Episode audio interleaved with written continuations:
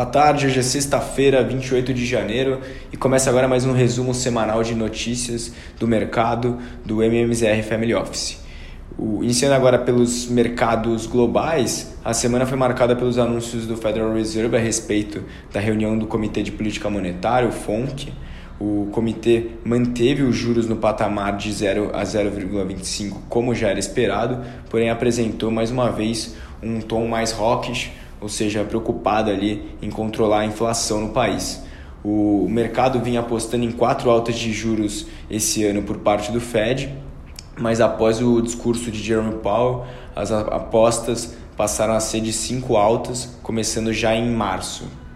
Outro ponto de discussão é a redução do balanço por parte do Banco Central né, já que após volumes recordes de injeções de liquidez ao longo do ano passado, a expectativa é que o Fed comece a reduzir a liquidez, é, seja através do não de não reinvestir né, os seus ativos que vão vencer ao longo do ano, mas também talvez até uma venda efetiva de, de seus ativos ao mercado. É, nesse momento é importante monitorar o crescimento e o mercado de trabalho americano para compreender quais vão ser as próximas decisões do Fed. De dados macro divulgados essa semana, o PIB do quarto TRI veio acima das expectativas em 6,9% anualizado versus 5,5% esperados, enquanto o core do PCI, né, medida favorita do Fed para a inflação, ficou em linha com o esperado em 4,9%, o que trouxe um pouco mais de alívio hoje para as bolsas. O número de, de pedidos de auxílio-desemprego na semana passada foi de 247 mil, um pouco acima da semana anterior. O mercado acionário americano apresentou bastante oscilação diante de todas as notícias que saíram. O VIX, índice de volatilidade, ficou acima do patamar de 30, o que é bem alto para o indicador. E hoje a gente teve uma, uma alta que ajudou ali, colaborou para que as bolsas voltassem para o campo positivo no acumulado da semana. O Dow Jones fechou com uma alta acumulada de 1,34, o S&P subiu 0,77, mas ainda cai é, 7% no ano, e o Nasdaq acabou ficando no 0 a 0 essa semana, mas também apresenta uma queda expressiva anual.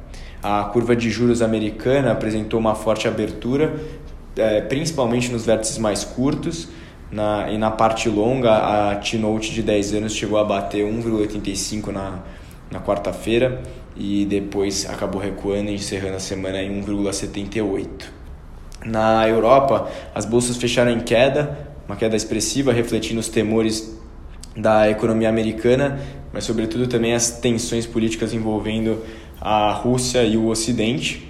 O índice europeu Stock 600 fechou a sua pior semana desde o fim de novembro do ano passado, com perdas acumuladas de quase 2%. E na agenda de indicadores, a confiança do consumidor europeu ficou em menos 8,5% em, em janeiro, conforme esperado, né, já que a gente teve um avanço forte das infecções de Covid é, pela variante Omicron, pesando bastante ali nos dados. E na Alemanha a gente teve uma, uma contração no quarto trimestre de, de 2021, também devido ao aumento de casos do coronavírus e às novas medidas de restrição que foram impostas. E a leitura do PIB no trimestre foi de 0,7, enquanto a, o esperado era de menos meio. Então, com isso, a bolsa alemã acabou recuando um pouco mais hoje, corrigiu ali 1,32%. Vindo agora para o Brasil, a bolsa local surpreendeu na semana, indo na contramão dos mercados globais. Né? Após três pregões consecutivos de alta do Ibovespa, hoje houve uma certa correção de 0,62, mas ainda assim a alta acumulada na semana foi de 2,72, fechando ali o Ibovespa aos 111.910 pontos. No acumulado do mês, há uma boa recuperação de 6,76%, e a justificativa para isso que alguns gestores apresentam, é, por mais contraditório que isso pareça, é o próprio temor de alta no juros americano. Porque isso faz com que exista um movimento de rotação das carteiras, saindo das empresas tech americanas para as empresas que estão em patamares descontados nos países emergentes. É, até o dia 26, os investidores estrangeiros já haviam ingressado com quase 25 bilhões é, de dólares em recursos no, no mercado secundário, o que representa aí o maior fluxo desde novembro de 2020, mas não é um movimento que deva prevalecer por tanto tempo se as notícias continuarem negativas por lá. Né? De, de noticiário corporativo, Hoje, as ações da Petrobras foram penalizadas por um discurso do ex-presidente Lula de que a companhia deveria deixar de pagar dividendos para remunerar seus acionistas e passar a investir em refinarias. E o ex-presidente também reforçou que os combustíveis deveriam deixar de seguir os, o padrão de preços internacional. Com isso, as ações acabaram caindo 3%. E além disso, a gente também teve a notícia da Petrobras e da Novo Honor, que é a antiga Odebrecht, é, confirmando o cancelamento daquele processo de oferta secundária das suas ações que possuíam da, da Braskem. Né? De acordo com as companhias, o motivo disso foi uma instabilidade do, dos mercados que acabou gerando um preço ali não atrativo para negociação.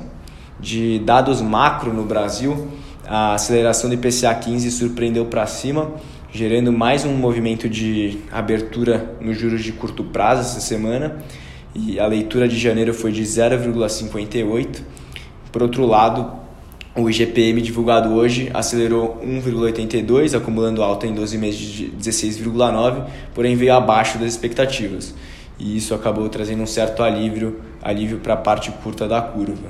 Agora a expectativa fica para a reunião do Copom na semana que vem, que deve elevar é, em 1,5% a taxa Selic, chegando, chegaria ali a 10,75%.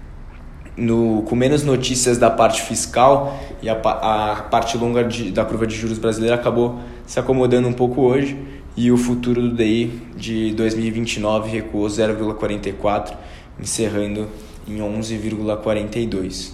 Por fim, falando de câmbio, é, a forte entrada de recursos para os mercados emergentes acabou contribuindo com a queda do dólar nessa semana no acumulado, a moeda americana recuou 3,31%, encerrando em R$ 5,39, que é uma, um patamar que, que não se atingia desde outubro do ano passado.